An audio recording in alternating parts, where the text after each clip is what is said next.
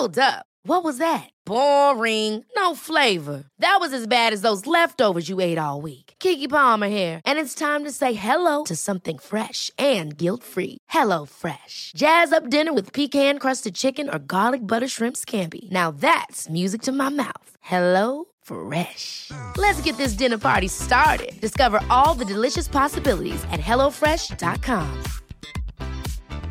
Quality sleep is essential. That's why the Sleep Number Smart Bed is designed for your ever evolving sleep needs. Need a bed that's firmer or softer on either side? Helps you sleep at a comfortable temperature? Sleep Number Smart Beds let you individualize your comfort so you sleep better together. JD Power ranks Sleep Number number 1 in customer satisfaction with mattresses purchased in-store. And now, save 50% on the Sleep Number limited edition Smart Bed for a limited time. For JD Power 2023 award information, visit jdpower.com/awards. Only at a Sleep Number store or sleepnumber.com. Life is full of awesome what ifs, and some not so much, like unexpected medical costs. That's why United Healthcare provides Health Protector Guard fixed indemnity insurance plans to supplement your primary plan and help manage out of pocket costs. Learn more at uh1.com.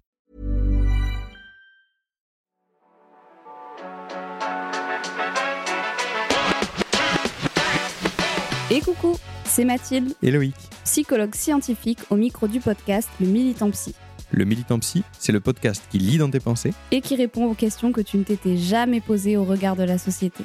au travers d'histoires de vie, d'expériences ou de paroles de pro, en solo, en duo, avec des invités. On te donne rendez-vous chaque mercredi pour déconstruire et nuancer les a priori sur la santé mentale, la psychologie, mais aussi toutes ses dérives. On te souhaite une bonne écoute. Une très bonne écoute.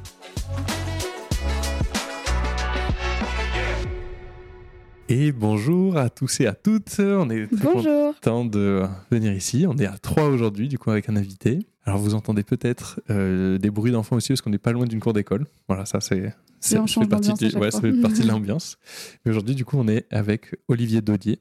Bonjour Olivier. Bonjour. Et euh, on va essayer de, euh, bah, de parler euh, largement de tout le contexte autour de la mémoire, de la mémoire traumatique, et de voir un peu qu'est-ce que la science dit par rapport à tout ça. Et donc, est-ce que tu veux te présenter déjà aussi pour qu'on cerne un peu Alors, pourquoi je, cette fois l'invité? Alors je, suis, je suis Olivier Dodier, effectivement. Je suis docteur en psychologie.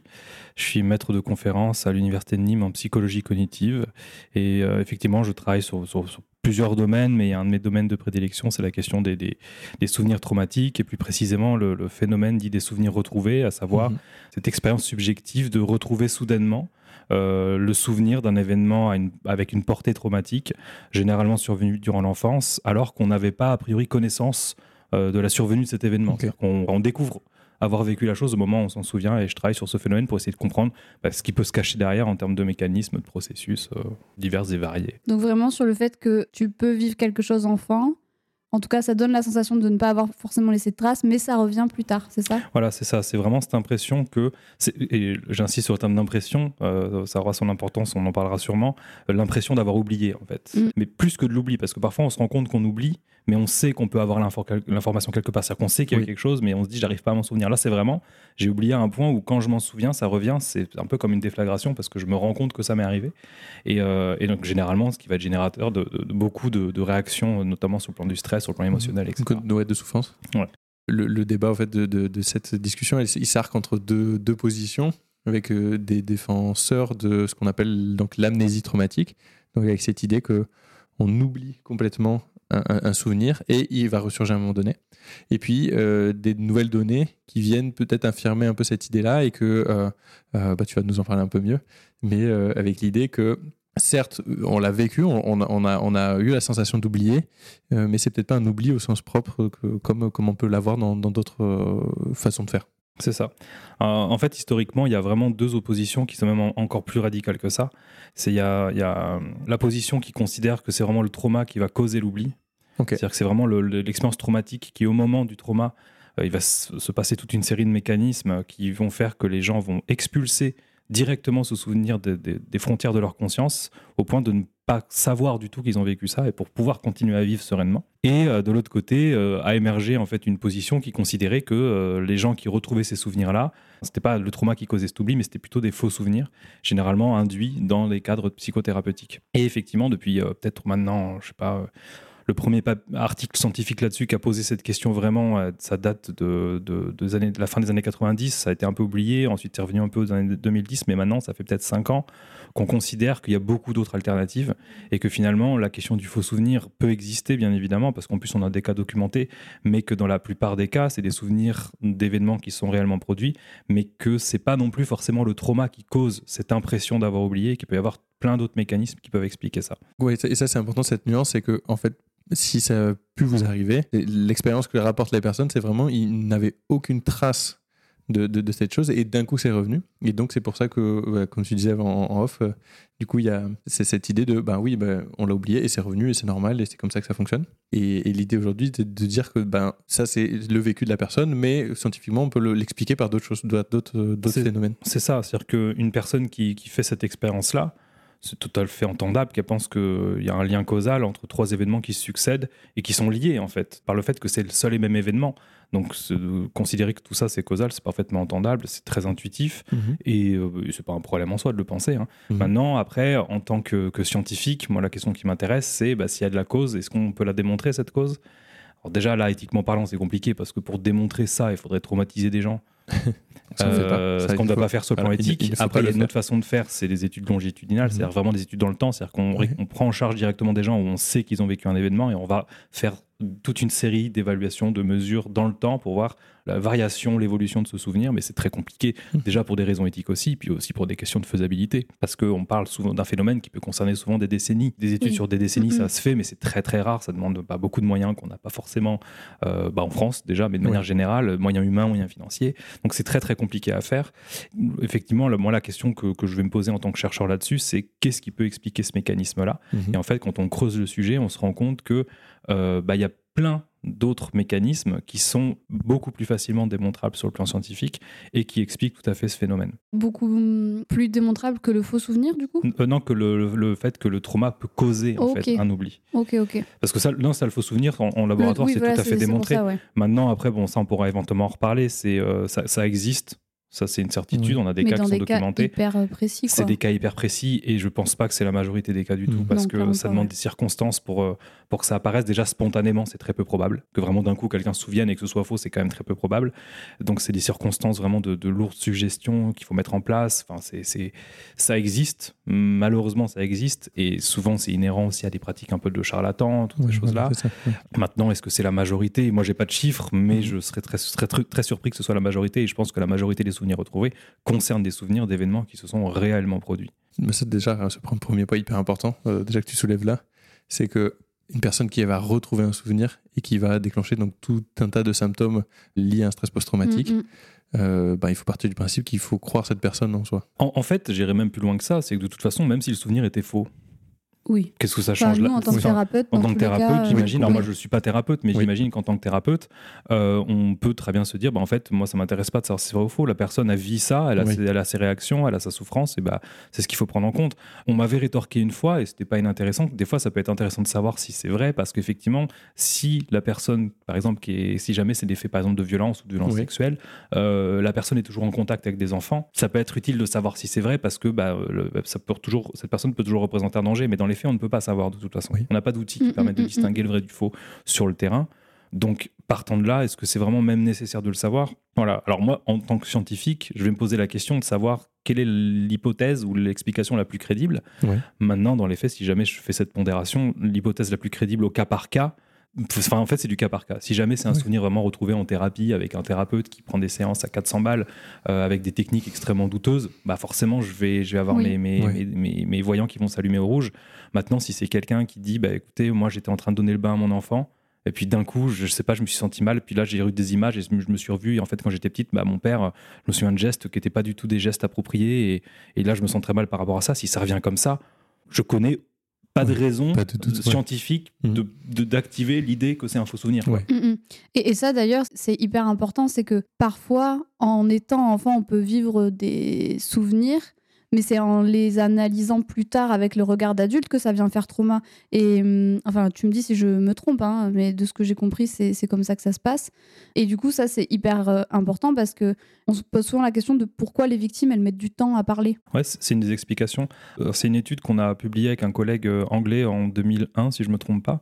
On demandait aux gens, une question, c'était un questionnaire, hein, on demandait aux gens, euh, tout public, est-ce que vous avez déjà vécu cette, cette situation où vous retrouvez euh, soudainement un, un souvenir euh, d'un événement euh, de, de violence vécu durant l'enfance, alors que jusqu'ici vous n'en avez, vous n'en aviez pas conscience, pas connaissance. Et Donc on a eu, euh, je ne sais plus combien de personnes qui ont répondu, plus de 400 personnes qui ont, qui ont dû répondre oui. Euh, sur l'échantillon qui était très conséquent, on était Ouais, presque ouais, à ouais. 3000 personnes si je me souviens bien. Non, c'était plus que 400, je sais plus. Enfin, c'était un, peu importe. À la bon échantillon. Et en fait, quand les, gens répondaient oui, non ou je ne sais pas, on leur Mhm. demandait ensuite, mais euh, c'est-à-dire. Voilà. Et on leur proposait toute une série de, de phénomènes. Et en fait, on s'est rendu compte que sur toutes ces personnes qui initialement ont répondu oui, en fait, il y en avait un tiers qui nous disait, mais non, mais en fait, je m'en suis toujours souvenu. C'est juste qu'avec le temps, j'ai réinterprété ce que j'ai vécu comme étant des violences. Mm. Ce qui sous-entend que, bah, en fait, quand on vit un événement extrêmement jeune, notamment surtout des violences sexuelles qui sont moralement nécessairement indicibles, mais qui Ouais. font pas forcément mal physiquement, bah en fait, on va, en tant qu'enfant, si on a 3-4 ans, on va pas forcément comprendre ce qu'on est en train de vivre. Comme on comprend pas, sur le moment, on peut trouver ça perturbant. D'ailleurs, il y a des travaux qui montrent que dans Oui. tous les cas, les gens Mhm. trouvent ça perturbant, bizarre, pas ça, habituel, mais que ça va pas générer une réponse traumatique. Avec le temps, quand on va prendre connaissance bah, de son corps, de la sexualité, de ce qui est bien, de ce qui est pas bien, de ce qui est transgressif, de ce qui ne l'est pas, et toutes ces choses-là, on va réfléchir et on va se dire, mais en fait, ce que j'ai vécu là, c'était pas juste des chatouilles, c'était pas du jeu, c'était pas un secret, c'était des violences sexuelles. Mm. Et là, ce qui va se passer, c'est qu'avec cette prise de conscience, il peut y avoir une détresse psychologique qui va s'installer et toute une série de symptômes évocatrices d'un trouble de stress post-traumatique ou euh, au moins une réponse euh, post-traumatique. Ouais, donc Mm. ça veut dire que la dimension de la douleur physique va rentrer en jeu dans la façon dont on va pouvoir euh, interpréter ou non euh, les. Ça, ça va en tout cas plus facilement contribuer dans le sens où Mm. si jamais on prend notamment tout ce qui va être critère diagnostic du, Oui. du, trouble de stress post-traumatique, il y a vraiment cette confrontation potentiellement à un danger à minima ou une Mm, mort mm, mm, imminente. Donc la, la- la- la violence physique est évocatrice de ça, y compris parce que par la douleur, y compris pour les, pour les tout petits, si jamais il n'y a pas tout ça et qu'on est vraiment sur des adultes qui sont vraiment dans de la manipulation, Oui, à, mentir, à Mm, dire mm, c'est du mm. jeu, c'est c'est- c'est de la tendresse, non mais c'est juste de l'amour, enfin des trucs euh, de, complètement de manipulation de l'enfant, euh, euh, bah, l'en- l'enfant peut trouver ça, et généralement on va trouver ça perturbant que parce que c'est dit pas habituel, c'est ouais. pas normal. Puis il y a des adultes qui vont vraiment évoquer la question des, des câlins, du jeu, mais on leur dit, mais ne le dis pas, c'est un secret, alors qu'ils font des câlins à leurs parents et jouent euh, habituellement et c'est pas un secret. Donc Oui. ils vont trouver ça perturbant et pas habituel, mais ça va pas forcément à ce stade-là générer une réponse traumatique parce qu'ils sont pas à même de comprendre ce qu'ils sont en train de vivre. Maintenant, avec le temps, et peut-être, ça, ça j'ai pas donné, mais on peut même faire l'hypothèse que peut-être de plus en plus tôt, parce qu'aujourd'hui, Oui, l'accès à la sexualité se fait peut-être aussi plus tôt qu'avant, Ouais. bah, il va y avoir justement cette prise de conscience, et là, pour le coup, il y a cette détresse qui va s'installer potentiellement. Quoi. Ouais, et c'est pour ça que ça peut faire stress post-traumatique plus tard. Oui, et que parfois les victimes se mettent à parler plus tard. Parce qu'on a hein, ce genre de discours de Ah, mais pourquoi elle attend maintenant pour le dire Ah oui, oui, pourquoi complètement. Bah, En fait, euh, parce que en fait, elle elle l'analyse maintenant comme euh, étant des violences, ce qui n'était pas possible avant, ce qui ne veut pas dire que ça ne s'est pas produit. Ah oui, complètement. Puis même, si jamais un événement il est vécu de façon simplement perturbante, bizarre, peut-être que vraiment la personne avec le temps va aussi oublier en fait, parce qu'elle va Ouais. juste jamais y penser, parce que Mm, bah, mm. et c'est juste que euh, euh, bah, avec le temps, je pas, elle va entendre parler de- de- du nom. euh, bah, je vais vous donner un exemple tout à Ouais, fait précis. ouais. Euh, c'est euh, tout dernièrement, on a, on a publié un article pour complètement autre chose sur la Mhm. question du traitement de la mémoire dans le judiciaire. Et en fait, on a donné deux vignettes cliniques. Euh, enfin pas vignettes cliniques, n'importe quoi, deux vignettes tout court de- d'expertise où les experts ont raconté à peu près n'importe quoi sur la mémoire. Dedans, on, on présente le cas d'une affaire moi, sur laquelle j'avais travaillé pour un, pour un avocat qui m'avait demandé, où c'est une, une enfant, euh, enfin une adolescente de 16 ans, qui en fait à 16 ans a retrouvé le souvenir d'avoir vécu des violences sexuelles de la part de son grand-oncle, si je me trompe pas. Bon, alors, je vais passer ce que, ce que raconte l'expert dedans, mais en fait, on se rend bien compte que euh, elle a vécu les faits à 8 ans. Et en fait, le souvenir lui est venu d'un coup parce que, bah, à un moment, au tour- détour d'une discussion, elle a entendu le prénom de ce grand-oncle. Ok. Et là, ça lui est revenu. En fait, elle avait juste plus du tout pensé. Enfin, c'est un peu de l'oubli, en fait. ouais. Enfin, c'est. Elle y pensait pas, puis de- en fait, elle a entendu le nom, ça sert d'indice, Voilà, ah, mon ça. accès de souvenir, et là, ça revient, quoi. Sauf que là, elle l'a interprété, elle s'en est souvenue, pas avec un regard et une interprétation d'enfant de 8 ans, mais avec un regard et une interprétation d'adolescente de 16 ans qui, Ouais. là, a beaucoup plus de connaissances mm, mm, mm. en termes d'intimité, en termes de sexualité, son rapport au corps, et qui là, du coup, a vécu ça comme une détresse psychologique parce qu'elle a compris ce qu'elle avait vécu pour le coup. Donc on peut à la fois avoir ce phénomène de je, je m'en suis toujours souvenu, j'y ai souvent repensé, Oui. mais avec le temps, ça a été réinterprété comme. Et il y a aussi le cas où, bah, en fait, j'ai plus, j'ai plus du tout pensé et c'est revenu. Est-ce qu'on parle d'oubli quand même dans ce Bah, cadre-là Ah bah, alors, je ne vais pas rentrer dans les détails Ouais, purement théoriques, mais si on prend là, les conceptions classiques euh, cognitivistes des années 70, avec euh, notamment les travaux d'Endel Tolving, c'est comme ça que se conceptualise l'oubli. C'est le fait qu'on n'a pas d'indice qui nous permet ça. de trouver la trace du souvenir en, en mémoire, en gros. Donc, euh, au- à ce sens-là, moi, je parle d'oubli qui a distingué du sens de l'oubli au sens populaire à base de si on oublie, c'est fini, on ne retrouvera plus le souvenir. Ouais, pour, essayer de faire simple, en gros, la mémoire des épisodes, donc une mémoire épisodique, elle fonctionne avec trois étapes. On va encoder une information qui va ensuite être consolidée, donc elle va être marquée dans notre cerveau et être euh, voilà, inscrite quelque part dans, dans- dans notre mémoire. Et il nous faut voilà, ces indices, ces choses qui vont permettre de récupérer l'information. Alors, soit euh, interne, donc on va Mhm. pouvoir faire l'effort de retrouver un souvenir, C'est ça. soit quelque chose dans l'environnement qui vont nous faire euh, venir se souvenir. C'est ça. L'indice, faut vraiment voir ça. Si on est dans une pièce et il y a plein de portes, les souvenirs sont cachés derrière. L'indice, c'est la bonne clé, quoi. Ouais, parfait. C'est littéralement ouais, ça. C'est-. On trouve la bonne clé Mm. et après on va avoir parfois des clés qui sont qui vont permettre un peu d'ouvrir le premier tour, mais pas le deuxième tour. Mm. Donc c'est un indice qui fait avancer, mais qui Mm, n'aide pas à mm, mm. trouver. Donc en- donc faut voir ça comme quelque chose de très graduel la question des indices. Mais il y a des indices qui sont très forts et c'est vrai qu'entendre le nom d'une personne des fois, bah, c'est Ouais. c'est très c'est très fort parce que c'est très Mais du coup, il y a marqué, fort. Enfin, c'est ça en fait, c'est que on, peut, on peut avoir cette sensation d'oubli, mais il y a quand même une trace mnésique dans le cerveau. C'est ça. Il y a quand même quelque chose. Il n'y a pas pour- plus rien. C'est ça, c'est pour ça qu'on parle, dans ce cas-là, on parle plutôt d'oubli subjectif. C'est l'oubli subjectif, c'est vraiment, j'ai l'impression que c'était plus là, mais que c'est revenu. À distinguer de ce qu'on pourrait appeler vraiment l'oubli, objectif potentiellement, où c'est vraiment euh, bah, la trace mnésique, euh, euh, donc la trace vraiment de du souvenir dans le cerveau. En, en, en neuro, psycho, neurobio, on appelle ça l'engramme. En fait, c'est vraiment Oui. la- l'association des neurones qui représente physiquement le, le souvenir. Soit, si dès le départ elle n'est pas consolidée, ça peut pas disparaître tout de suite, ce qui peut être aussi une explication euh, au fait qu'on se souvienne pas, du coup ça reviendra pas là pour le coup. Ou alors avec le temps, si jamais ce souvenir on ne le mobilise jamais, Mhm. bah, ça va être la trace nésique, faut voir ça vraiment comme une, comme une chandelle, quoi. C'est-à-dire qu'au bout d'un moment, si on ravive pas la flamme, ça finit par diminuer au point où finalement on ne la voit plus et que potentiellement on va peut-être plus jamais accéder au souvenir, ce qui veut pas dire que c'est plus possible, Oui. mais c'est juste que c'est très très difficile et donc ce sera dur de trouver vraiment bah, l'indice, la bonne clé qui permettra d'accéder à ce souvenir-là. Quoi. On peut faire juste une parenthèse là-dessus, justement. C'est c'est pas parce qu'effectivement, il n'y a pas de, de traces de, de, de souvenirs ou qu'il n'y a pas eu d'inscription de ce souvenir traumatique qu'il peut pas y avoir des séquelles aussi de, de, sévices, quoi qu'il arrive. Ça, c'est un truc qu'il faut important de te dire. C'est si vous avez vécu des sévices, quoi qu'il arrive, ça, logiquement, il y a des impacts euh, sur, sur, sur notre vie. Et, euh, et là, du coup, c'est pas forcément le débat de- de- d'aujourd'hui. Là, c'est plus de questionner sur comment ça fonctionne dans notre, dans notre cerveau, quoi. Hmm. On entend beaucoup parler d'amnésie dissociative, d'amnésie traumatique, et c'est comme ça qu'on nous l'a appris. C'est comme ça que c'est aussi inscrit dans le- les manuels internationaux Mhm. de, de diagnostic. Et finalement, bah, avec ce qu'on est en train de dire, euh, ça, ça, ça dénote un peu. Qu'est-ce que tu aurais à dire sur, sur ce Bah, concept? c'est c'est des concepts qui sont, qui sont très intéressants déjà, euh, historiquement, euh, euh, épistémologiquement, c'est-à-dire la façon dont on, dont on construit cette connaissance, même théoriquement, c'est- intéressant. Maintenant, c'est des concepts qui sont très, très controversés. Mhm. L'amnésie traumatique, ça c'est un terme par exemple qu'on entend qu'en France. Tout simplement parce que le terme euh, en anglais euh, traumatic memory, on va l'entendre, mais ça veut juste dire souvenir traumatique. Mais amnésie traumatique, malheureusement, c'est un terme qu'on entend presque plus que l'amnésie dissociative dans le grand public. hein. C'est un terme, euh, je vais être un peu abrupt, mais parfaitement impropre, qui n'indique rien. Parce que traumatique, ça veut juste dire qu'il y a eu un, potentiellement un choc, une blessure. Donc ça, on ne sait pas si l'origine elle est physique, si elle est psychologique. Donc on pourrait mettre derrière ce terme le fait de quelqu'un qui a eu un trauma crânien et qui se souvient pas, et ce serait donc de l'amnésie traumatique, si jamais on s'arrête à ce terme-là. Donc ça, c'est un terme qui, qui ne donne pas d'indication, qui n'est pas forcément très pertinent, et que, du moins scientifiquement, que personne n'emploie. C'est-à-dire que vous ne le trouverez pas dans la littérature scientifique sérieuse.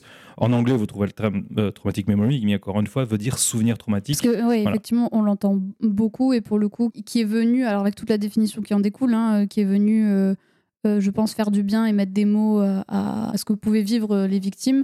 En fait, c'est et du coup, de ce point de vue-là, il n'est pas, il est pas gênant. Mais c'est plus sur, sur euh, le côté euh, comment ça se passe réellement où il y a une controverse, j'imagine. Oui, après, m- moi, je suis dans une position où je vais facilement considérer que même pour le grand public, même si ça fait du sens, si le mot, le, si le concept et le terme n'est pas bon, je pense pas qu'il faille l'employer. Complètement. parce qu'il il va forcément, enfin, derrière, il va euh, euh, générer des amalgames. C'est-à-dire que si jamais on emploie ce terme et qu'on le dédie aux gens qui ont vécu un traumatisme psychologique, c'est-à-dire que de fait, on va exclure tous les gens qui vont avoir de l'oubli euh, donc l'oubli objectif, hein, vraiment une perte du souvenir complète, suite par exemple à un accident de voiture ou, avec trauma crânien, alors qu'en fait ils sont tout aussi concernés. Donc le mieux, c'est juste de ne pas employer le terme amnésie traumatique, voilà, de simplement parler d'amnésie euh, tout court, euh, rétrograde, antérograde, enfin rétrograde qui concerne les, souvenirs passés, antérograde c'est l'incapacité à créer des nouveaux souvenirs, de parler de ça. Et si jamais on va faire un terme spécifique pour les traumatismes psychologiques, on emploie plutôt amnésie dissociative, qui pour le coup est le nom officiel, si je, puis dire, si je peux dire ça comme ça, parce qu'effectivement, qui se retrouve dans les manuels de classification euh, des maladies mentales, euh, que ce soit le, le CIM, le DSM, tout ça. Quoi. Donc, euh, moi, je préfère employer, bon, je, je préfère, j'emploie le terme amnésie dissociative de manière générale. Et le terme amnésie traumatique, c'est un nom très populaire, très facile à retenir, que les gens comprennent, mais justement, ils le comprennent qu'à travers ce prisme du, du- du psychotrauma, alors qu'en fait, techniquement, ça devrait être plus large. Donc, moi, je ne dirais pas que je milite, parce que je suis pas dans, dans cette posture-là, mais je je, je, je ne m'inscris pas du tout dans ce. dans- Oui, dans- scientif- scientifiquement parlant, en tout cas, il y a quelque chose qui n'est pas, qui est pas OK à ce niveau-là. Ah, c'est pas OK, puis ça n'a pas de validité Ouais, ça, particulière. n'a pas plus, Ça n'a pas de validité. Après, ce qu'on va entendre aussi beaucoup comme terme, c'est mémoire traumatique. Ouais. Ça, c'est pareil. Le problème de la mémoire traumatique, c'est que là, c'est- alors là, c'est c'est- enfin, c'est pareil, mais c'est différent. C'est pareil dans le sens où euh, ça n'a pas forcément de validité scientifique. C'est différent dans le sens où là, ça conceptualise quelque chose de bien précis. Ça conceptualise l'idée que les souvenirs traumatiques ne vont pas être stockés dans les registres habituels de la mémoire, notamment mémoire euh, autobiographique, Mhm. La mémoire des, des- des- des expériences Ah. vécues, mais aussi des informations qui nous concernent, en fait. La mémoire traumatique, on va considérer en fait qu'il y a un système, un registre dédié à ça, qui va se générer, et c'est là que vont être stockés tous les souvenirs traumatiques et qui vont interagir avec le reste du corps pour bah, en- enclencher certaines réactions euh, euh, bah, physiques, psychologiques, euh, de stress. Hum, Alors, à ma connaissance, je ne connais aucun modèle d'architecture de la mémoire qui inclut ça dedans. Tout simplement. C'est- Il n'y a rien qui permet d'établir ça. Aujourd'hui, le plus parcimonieux, le plus probable, c'est que les souvenirs traumatiques, ce soient des souvenirs autobiographiques avec une énorme empreinte émotionnelle. Ok, simplement. Qui Voilà. empêche l'accès, du coup, là, Mm, pour, le, coup. euh, Qui, enfin, qui vont empêcher l'accès, bah alors ça, moi, là, c'est là où je vais me. euh, pas forcément me retrouver là-dedans, mais euh, qui, dans, en tout cas, dans, dans l'hypothèse de cette amnésie Ok. dissociative, ouais. Voilà, oui, oui, pardon. qui va, qui, va empê- qui va empêcher l'accès. Mais c'est c'est des souvenirs autobiographiques qui sont simplement extrêmement, extrêmement émotionnels, au point où, quand on s'en souvient, vu que vraiment dans cette dimension autobiographique épisodique, il y a toujours ce sentiment de revécu, là, on le revit vraiment, et surtout, on va le revivre par les émotions, ce qui fait qu'il va y avoir vraiment cette sensation émotionnelle et éventuellement aussi physique, parce qu'on sait que les émotions, le corps sont quand même assez liés, euh, dans, les, dans les ressentis en tout cas. Donc, euh, même le terme mémoire traumatique, mais c'est pareil, ça c'est un terme mémoire traumatique euh, qu'on emploie qu'en France, quoi. Je c'est pareil à l'étranger. Moi, j'ai jamais vu ça nulle part. J'ai jamais vu un seul modèle sérieux, même même du côté des, des, des- des chercheurs ou des chercheuses qui sont euh, en faveur de l'amnésie Mm. dissociative, j'ai jamais vu personne Et, dire et ça. euh. comment tu t'expliques que du coup, on soit encore les seuls à employer ça? Alors, je dis, les seuls, j'irai pas jusque-là. Il y a des modèles, euh, il y a des, il y a des modèles euh, même euh, euh, anglo-saxons qui, euh, le modèle par exemple très très célèbre du corps n'oublie rien de, de Van der Kolk, très populaire. Il, il parle un peu de ça aussi, mais euh, c'est c'est plus des modèles qui sont acceptés aujourd'hui dans la littérature. C'est pas voilà, Mhm. c'est pas. Mais après en France, pourquoi ça arrive, je sais pas. c'est, c'est- je- non, non, c'est- non, en fait, je pense que ça dépend qui les dissémine. Si la personne est suffisamment populaire, elle peut transmettre une idée, les gens y adhèrent, quoi. Je pense que ça se résume à ça. Je pense pas qu'il y ait une spécificité. Je pense que. Parce que, par exemple, le modèle de Van der Kolk, là, de ces dernières années, revient un petit peu. Donc, aux États-Unis, on a des professionnels qui commencent à y adhérer aussi. Mais bon, il l'a rappelé autrement, hein, mais euh, après, pourquoi en France c'est- bon, Je pense que c'est une question de, de- de popularité euh, médiatique essentiellement. Après, euh, et encore une fois, parce que ce sont des choses qui, donnent- qui donnent beaucoup de sens aussi à certains vécus, Mm. et que c'est important euh, pour, les, pour les personnes qui ont, qui ont vécu de, de tels faits de donner du sens à leur vécu. Et quand on en donne du sens, bah, les gens ont toutes les bonnes raisons d'accepter. Quoi. Je veux dire, ça me paraît tout à fait entendable. Mm, mm. Et, et encore une fois, moi, quand je suis confronté à ces situations-là et que je discute, jamais de la vie, j'irai voir une victime lui dire euh, non, mais le terme, il est pas bon, en fait, que vous Oui, employez. En fait. Parce que elle, la, la- la victime qui ne connaît pas, euh, bah, en fait, elle intègre quelque chose qu'une une autorité lui a dit. et. Voilà. Moi, là où je vais discuter, c'est avec justement les, les chercheurs ou les professionnels qui vont défendre ces idées-là. Euh, par contre, maintenant, les, les- les victimes, euh, en fait, elles appellent ça comme elles veulent. Quoi. Oui. Mm, mm. Enfin, je, suis- je suis personne pour leur dire comment nommer les choses. euh. Et du coup, c'est juste une différence en termes de comment on l'appelle ou même dans la façon dont on voit le truc, il y a une différence. Parce ouais, que c'est ça. c'est ça, moi, que je me pose comme question. Est-ce que est-ce que c'est juste une histoire de termes, quoi? Ou est-ce que même dans, dans le, voilà, dans le process, il y a quelque chose qui diffère Bah, dans le process, il y a quelque chose qui diffère. C'est quand la- cette question de la mémoire traumatique, ce système mnésique en fait qui existerait euh, dédié aux souvenirs traumatiques, à ma connaissance, ça n'a aucune validité scientifique. Et donc tout ce qui en découle va avec. C'est-à-dire que l'idée que du coup ça va dans cette zone-là, une sorte de boîte noire dans laquelle ça va dormir pendant des années puis revenir comme une déflagration. C'est souvent des termes très forts en plus Oui, qu'on emploie. oui, hein. Déflagration, bombe à retardement, toutes ces choses-là. Il y a un côté un peu fataliste aussi. Quoi. Il y a le côté si jamais ça revient, ça va forcément être une épreuve extrêmement Ouais. douloureuse. Alors qu'en fait, il y a aussi des gens, bah, ça revient, c'est perturbant, mais qui vont pas développer de troubles de, troubles de stress Oui, vrai, post-traumatique. quoi.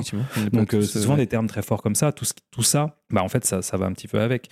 Et après, il y a l'amnésie disso- dissociative qui, elle, ne va pas forcément générer ce, ce type de considération de il y a un système spécifique dédié, mais pour autant, euh, c'est un, c'est un concept qui est quand même très controversé dans les littératures scientifiques, qui est certes dans les manuels de classification, mais ce qui n'empêche pas la controverse. Hein. oui, C'est- complètement, le ouais. DSM, euh, dont- historiquement, est quand même rempli de controverses.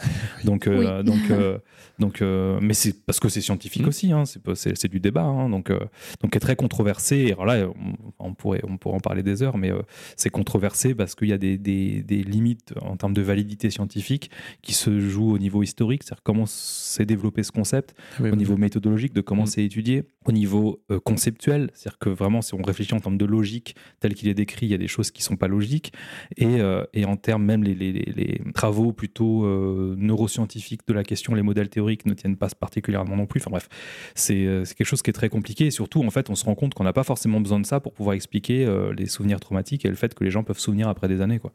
On n'en a pas besoin. C'est ça qui est, Et oui, c'est qui ça, est- et qui c'est est- important. qui est important. Tu commençais à, à évoquer le fait que justement, euh, le problème, c'est que les professionnels qui vont véhiculer ces informations-là. Et je crois que d'ailleurs, tu as conduit une étude qui montre que les professionnels ne connaissent pas bien euh, les, les- les choses Ouais. entre mémoire et Ouais. et trauma. Ah, Alors, pour- à- à- avant de. je- Ça, je vais pouvoir en parler, cette étude-là, parce que pour le coup, elle est quand même assez importante. Euh, moi, que les professionnels véhiculent cette idée-là, ça me pose pas particulièrement de problème en soi, parce que finalement, c'est dans le DSM.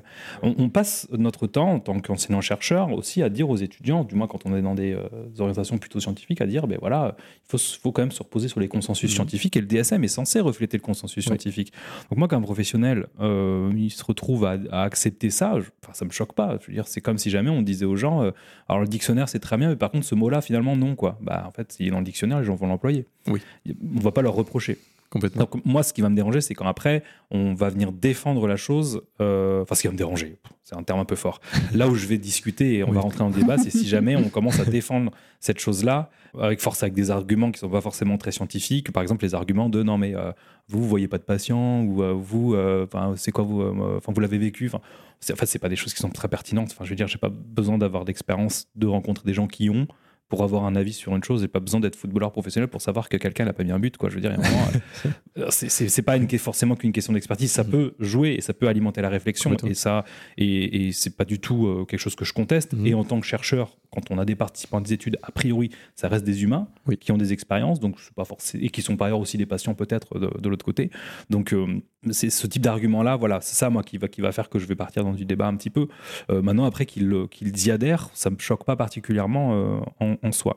Après, effectivement, le souci euh, qui va un peu plus loin, c'est que bah, c'est une étude alors, qui commence un peu à dater, elle date de 2017. Ok. Euh, là, on est en 2024, donc je pense qu'on va faire la, on va refaire Ça peut la être suite de, de, essayer de voir. Ouais. pour voir s'il y a de l'évolution.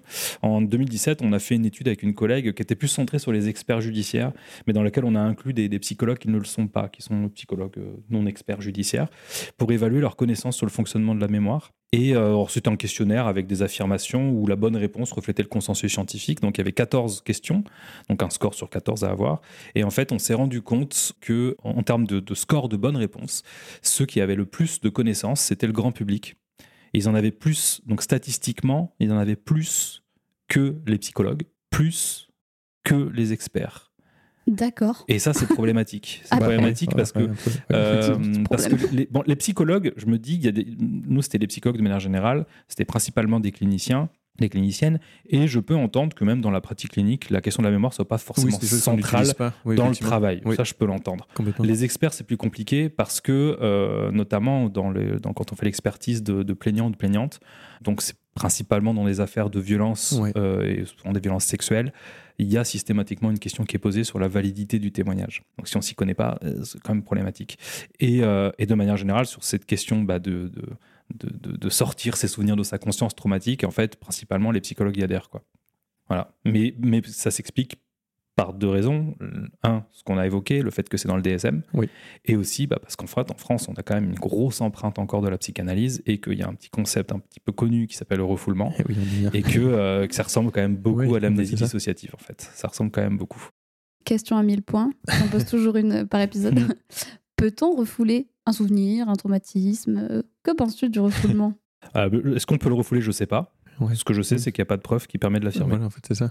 Donc euh, là, sur le débat, on s'est arrêté à un truc, c'est cette idée-là, c'est que donc dans le vécu d'une personne, il y a vraiment cette idée que j'ai oublié une partie de, ma vie, un événement dans ma vie, il a, il ressurgi. Donc là, on, voilà, on, a, pu un peu parler de, de- de- des défenseurs et de ce que pensent les personnes qui, valident les, concepts d'amnésie dissociative ou de refoulement. Et euh, bah, voilà, dans le podcast, l'objectif, c'est de militer aussi pour une psychologie scientifique et, euh, faire ben, venir aussi les éléments les plus concrets.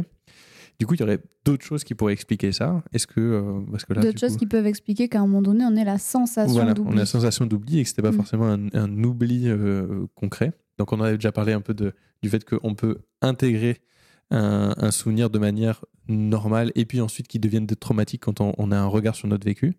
Est-ce qu'il y aurait d'autres formes, d'autres choses qui pourraient expliquer ça? Il peut y avoir. euh, en fait, ça dépend de quel point de vue on se place. Du point de vue, de- si jamais on se situe à l'extérieur, par exemple, de quelqu'un, on voit quelqu'un Ouais. révélé tardivement. Ouais. Ça, peut- des fois, c'est interprété comme un, directement, on part sur de l'amnésie euh, dissociative Mhm. ou du refoulement. Ça peut être simplement que la personne n'a pas souhaité parler. Oui. On peut euh, avoir des raisons qui font qu'on n'a oui, pas envie. elle avait peur. Elle avait euh, peur, elle avait, aussi Elle a vu pas le système envie, judiciaire euh, français, voilà, elle, elle s'est avait- dit c'est c'est pourri. c'est ça, non mais euh, il peut y avoir plein de raisons qui, qui- qui leur appartiennent de ne pas parler. Il y a effectivement la question du, euh, de la réinterprétation avec le temps, la question de l'oubli ordinaire qui va avec, en fait, hein, vraiment de l'oubli ordinaire, on n'y pense pas pendant des années parce qu'on n'a pas de raison d'y penser, et puis euh, ça revient d'un coup parce qu'on entend un, un nom, on revient sur un lieu, on se retrouve dans une situation similaire. Il y a un autre phénomène qui s'appelle, euh, alors je n'ai plus le nom anglais, mais euh, alors je vais juste pas donner le nom, mais en gros, c'est l'idée qu'on oublie qu'on s'est déjà souvenu. On a déjà parlé de ça, on, l'a déjà évoqué, donc en fait, on ne l'a pas oublié, hein, ça nous est déjà revenu. Par contre, on s'en souvient une fois après, dans un contexte qui est différent. Et donc, du, du coup, on a l'impression que c'est la première fois qu'on s'en souvient. Et on a vraiment cette impression, parce qu'en fait, ce qui compte dans ce phénomène de souvenir retrouvé, ce qui fait, ce qui contribue aussi à la, à la détresse euh, psychologique, c'est déjà les faits de leur nature, mais aussi le fait que c'est euh, l'impression de, de mince, je ne savais pas que ça m'était arrivé. Oui. Et donc, ce qui peut se passer, c'est qu'on s'en est déjà souvenu, mais on a oublié qu'on s'en était souvenu. Hmm. Et donc, du coup, on a vraiment cette impression de première fois qui va renforcer justement cet effet un peu euh, déflagration, comme on peut, comme on peut parfois l'entendre. Quoi. Donc, euh, il va y avoir ça. Et après, il y a toute une série de d'autres explications qui font que là, on va pas le retrouver, mais par contre, on a des raisons de pas s'en souvenir du tout. Mais là, a priori, c'est des raisons qui font qu'on n'a pas créé le souvenir. Donc, a priori, si on l'a pas créé, on va pas le, peut pas s'en souvenir derrière. Là, on va avoir ce qui c'est un phénomène très très connu, donc qui a priori normalement est enseigné à peu près dans toutes les facs de psycho de France.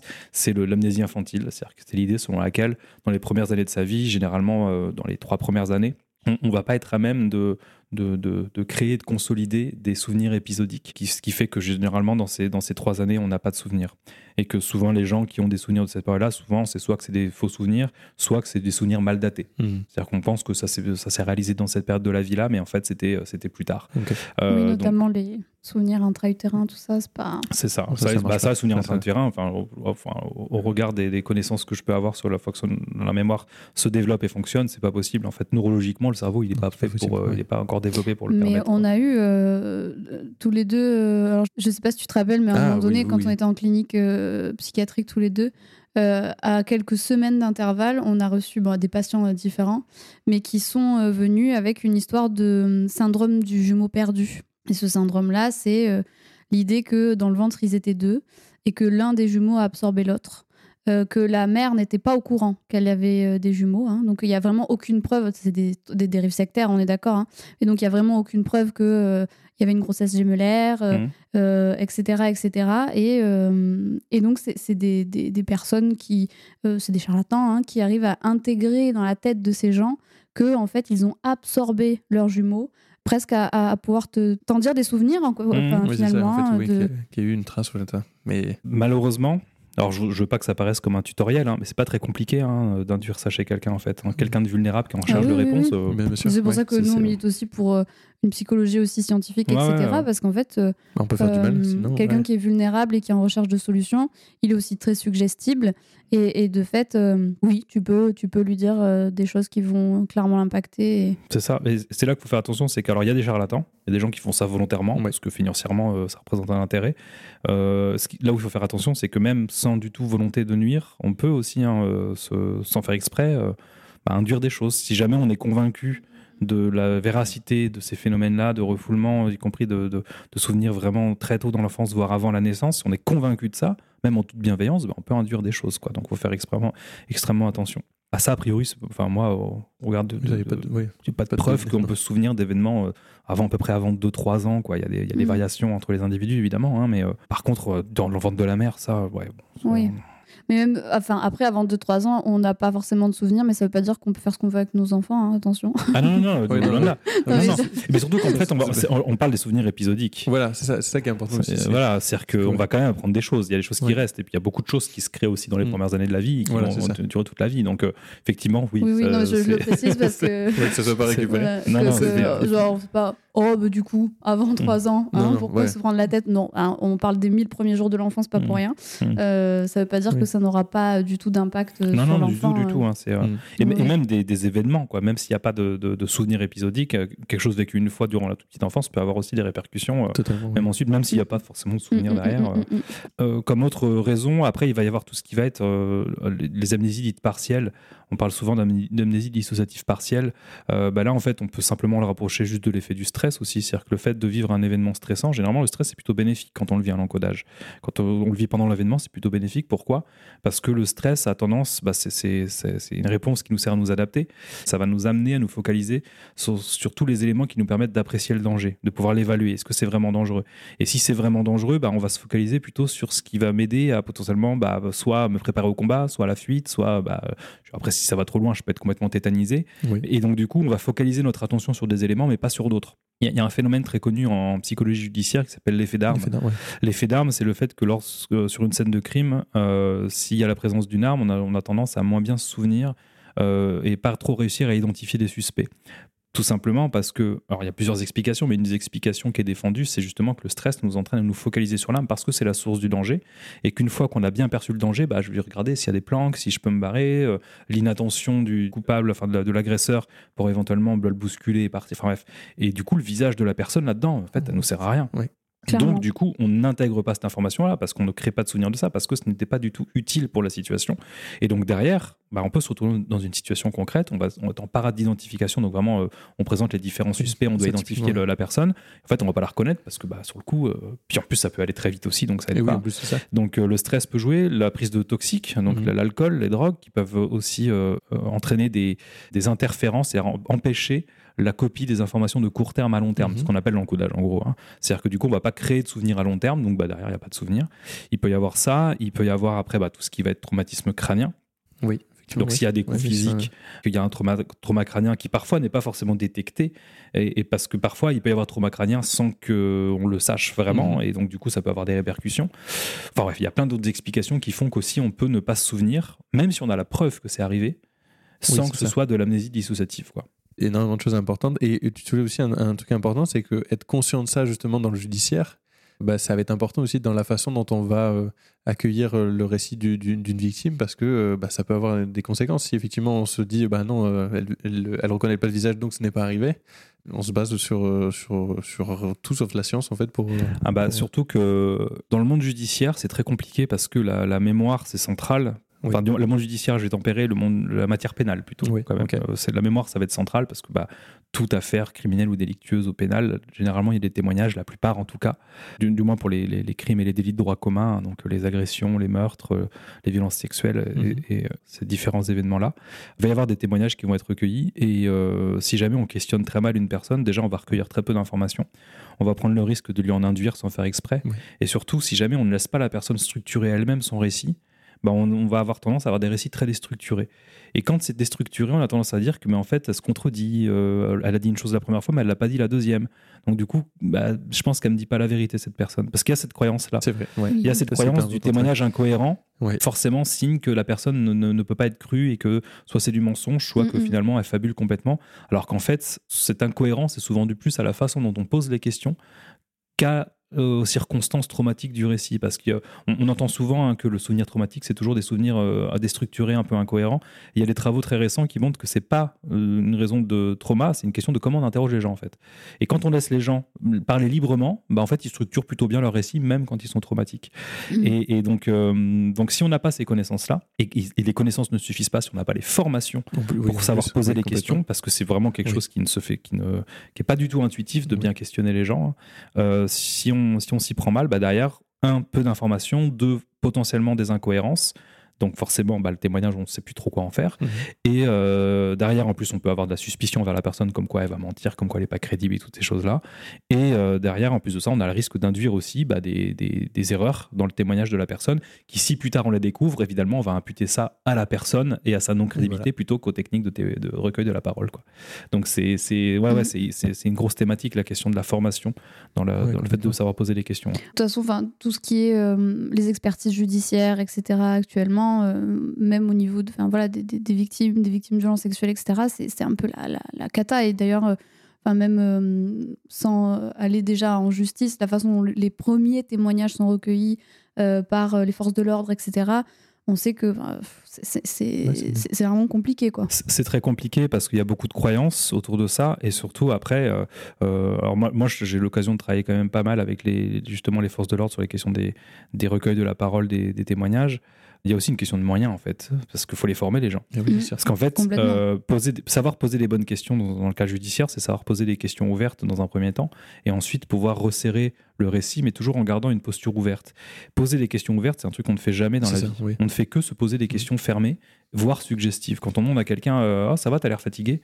Bah, on suggère quoi. Oui, Parce que socialement, c'est beaucoup plus simple, ça, ça- ça facilite tout. Donc on le fait au quotidien et c'est très bien et c'est très utile. Oui. Mm, Et donc du coup, quand on n'est pas formé et qu'on veut questionner une personne, bah, en fait, on va se reposer sur ce qu'on sait faire. Et si jamais on n'a pas du tout cette formation, bah, on n'arrivera pas parce que euh, moi, un conseil que, que je donne euh, quand euh, je vais euh, former par exemple des étudiants à, à ces méthodes-là pour faire des travaux de recherche, je leur dis bah, essayez de passer juste une heure à ne poser que des questions ouvertes. Mais c'est insupportable en fait. Oui, c'est pas du tout. Ouais. C'est difficile, c'est c'est pas intuitif, et puis surtout, bah, au bout d'un moment, les gens ils en ont marre, quoi. Moi, si, imaginez quelqu'un me dit comment vas-tu? Euh, Bah écoute, ça va. euh, euh, j'ai passé une mauvaise nuit. Ah ouais, raconte-moi ta nuit. Euh, déjà, il me saoule, quoi. donc, euh, mais donc c'est socialement, c'est pas du tout. C'est pas adapté. Ouais, ouais, mais ouais. c'est pas adapté socialement. Donc, mais sauf que dans le contexte judiciaire, Raconte-moi ta nuit. euh, bah, dans le contexte judiciaire, on Mm, mm, mm. on n'est pas là pour savoir si c'est adapté ou non. Il faut recueillir un maximum d'informations, surtout dans les affaires plutôt violences sexuelles ou violences intrafamiliales, où, où bien souvent, il n'y a pas forcément de preuves matérielles. Donc on va se reposer sur les témoignages. Et comme on, et, et- et, euh, on, on parle souvent hein, de, de l'ampleur des classements sans suite des affaires, mais, mais si- je, je suis assez convaincu que si jamais on avait vraiment une formation généralisée de qualité avec des piqûres de rappel, on aurait peut-être moins de classements sans suite parce qu'on aurait des souvenirs beaucoup plus étayés et donc plus d'éléments sur lesquels investiguer et potentiellement trouver plus facilement des preuves matérielles, d'autres témoignages qui permettent de corroborer et avoir. Voilà, j'en suis assez convaincu. Maintenant, ça restera toujours un témoignage et malheureusement, juste un témoignage. On, on peut toujours faire intervenir la question de oui, mais c'est un témoignage, on sait comment fonctionne la mémoire. Et encore, moi, je suis, je suis Mm. pas de ceux qui pensent. Oui, moi, je ça. pense qu'un souvenir peut être tout à fait fiable s'il est bien recueilli, en fait. Oui, voilà, C'est-à-dire ça. que quand on Mm, fait mm, des travaux de recherche euh, en laboratoire sur les techniques d'entretien, même le, le- le- le groupe contrôle, qui est un questionnement ouvert pur, Oui. on peut avoir des taux d'exactitude qui sont de 90 à 95 Alors ça va pas être forcément très complet, mais au moins on sait que ça peut être très exact et on peut avoir facilement beaucoup d'informations aussi. Donc dire les gens ouais la mémoire, le témoignage c'est pas fiable, c'est pour moi c'est à peu près aussi euh, absurde que de dire bah, tout témoignage doit être automatiquement Oui. considéré pour vrai 100%. C'est deux extrêmes qui sont pas forcément très pertinents. Mm. Donc, euh, mais si on recueille très bien les témoignages, bah, plus on a d'informations, plus on a de pistes à explorer pour une enquête. c'est ça, en donc, fait. on aura forcément derrière des trucs plus solides.